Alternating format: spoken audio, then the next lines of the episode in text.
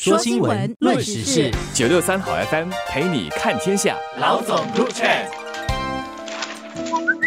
你好，我是联合早报的韩永梅。你好，我是联合早报的洪一婷。卫生部推出的有一个挽留金的计划，让那些护士可以长期留任，而且比较具体的这个奖励计划呢，就是给他们一笔这个挽留金啦。而挽留金的最高数额，总的数额可以达到十万元，那是一个相当可观的数额。可以看得出来，卫生部这次做这个调整呢，其实是蛮周详的，就有考虑到这个不同年龄点，呃，拿这笔金额的这个时间点有多长了。因为像四十六岁，如果他按照本来比较年轻的护士的那种领取方法，可能他其实呃四十六岁再领个多两次，这样他就差不多到法定退休年龄了，所以其实就没有办法领到那个全额大概十万这样的一个数额了。所以，呃，这次来讲的话，就是比较周详的考虑到了这个年资浅跟年资比较长的那个护士的需要。他也其实给予那些资深的护士一个很好的肯定，就是在之前的护士里面啊，他可能那个经验还不足，但是你要留住他们，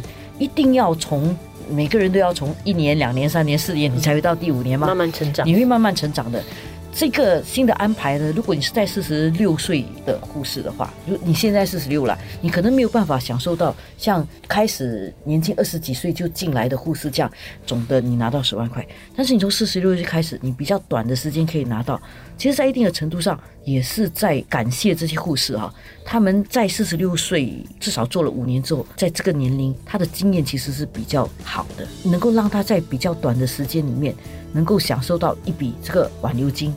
不会觉得说我这这辈子花在这个工作上我会不值得，因为你多做几年，做三年五年，你就会有一个强心针一样，而且是一种肯定，是一种鼓励。所以呃，整个这个计划，我觉得他没有对年龄有一个成见，甚至他对年长的资深护士是有更多的肯定的。呃，至少不见得比年轻的护士来得到更多的肯定的，我觉得这点是很好的。在一定程度上，资历比较深的人的话，当然他的那个呃经验比较丰富，接触面比较广的话，相关的医院本身也会更希望可以留住这个护士了。毕竟他的这种经验不是说好像他走了，你轻易的请多一个年轻的护士，他是一个一对一的对等关系，他不是这样的，就是你的人可以补上，但是他的资历、他的经验这些是补不上的，而且他可能还要花好多年才会追上一个在护士行业做了可能至少十多二十年的这样的一个一个人。对，所以我为什么要给予他们这个比较？加速的这样的一个额外的这个挽留金的话，希望更大程度上可以留住这些很资深的人。而挽留金也不只是一个金钱上面的奖励了，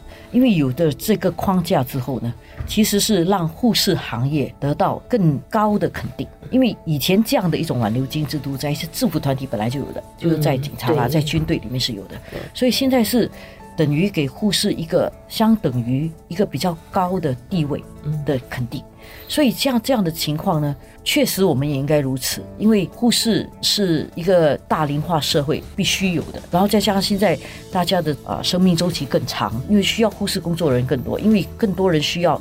进医院有更多人，你的生命越长的话，更多概率要进医院。然后你在进医院的时候，你就需要更多的护士去照顾你。但是护士不是一个你要就有的，它是需要人，而且需要培养的。所以把护士当成像警察啦、军人啊这样的一个特别的岗位的话。是对护士这个行业一个高的肯定，可能也是就是冠病应急发生过后，我们更能感受到呃留住这些护士的重要性，因为那段时间也流失了好些护士，因为那段那段时间可能长期的工作那个工作的疲累，然后加上有好一部分我们的护士其实是外籍的那些护士，所以长时间又不能回家，什么可能让很多人觉得很难过，然后就就离职，然后可能可以回返家乡。所以在这样的一个前提下，我觉得政府也意识到，其实是真的是希望呃更好的就是巩固我们这个护士团队。当然，我觉得这个计划可能也希望有一个作用，就是可以留住更多本地人的护士。然后，另外还有就是一些在本地工作蛮久的外籍护士，希望他们可以继续留在这边也久一点呢。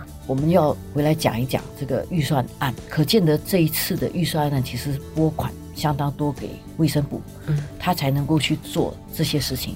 当我们在看预算案的时候，可能我们个人没有拿到很多的好处。但是其实把这些好处放到这些社会资源上去，建立一个更好的一个医疗框架的话，其实这也是一些所谓的 intangible，我们可能现在没有感受到，但是其实长远来讲，对新加坡作为一个更宜居的社会是好的。现在政府已经做了他们应该做的、能够做的，就是尽可能的给予他们这些肯定，然后给予他们很好的一些一些挽留金啊，然后作为挽留他们。但是，我觉得广大的社会民众其实也有一个责任，怎么更好的对待这些给予你们服务的护士来？现在大家去诊所、医院，经常有看到有一些告示啦，提醒你不要辱骂啦，不要无理的对待这些医护人员。其实，护士的工作其实是一个蛮靠热忱的，因为护士的工作时间不短，然后他们又要轮班，有晚班，有早班，其实是蛮累的。所以他们能够长期持续，我觉得有蛮多人其实真的是因为热忱，然后有心服务民众，然后可能很多时候他们的满足感就是来自于我们给予他们一声感谢，或者我们对他体谅。我觉得这些就基本能够让他们持续长久一直在这个行业耕耘的一些动力啦。对，因为奖金哦并不能够留住人的，奖金只能够安慰人家一下子，真正能够留住人的是这个工作的意义，还有这个工作的使命感。他做的时候，他觉得他做出了贡献，然后接受方呢又可以跟你讲一声谢谢。对，而且我我觉得我们真的是很需要这些护士啦，因为以后即便不管 AI 怎么发展，我觉得到你生病的时候，你需要照顾的时候，我觉得你可能还是希望有人的那个温暖啊，而不是 AI 来看你而已。AI 虽然可以帮你解决问题，叫你吃什么药、几点吃药，它可能可以很准时，但是当你要跟他讲话的时候呢，还是需要一点人的温度了。要感谢我们的这些护士们呢。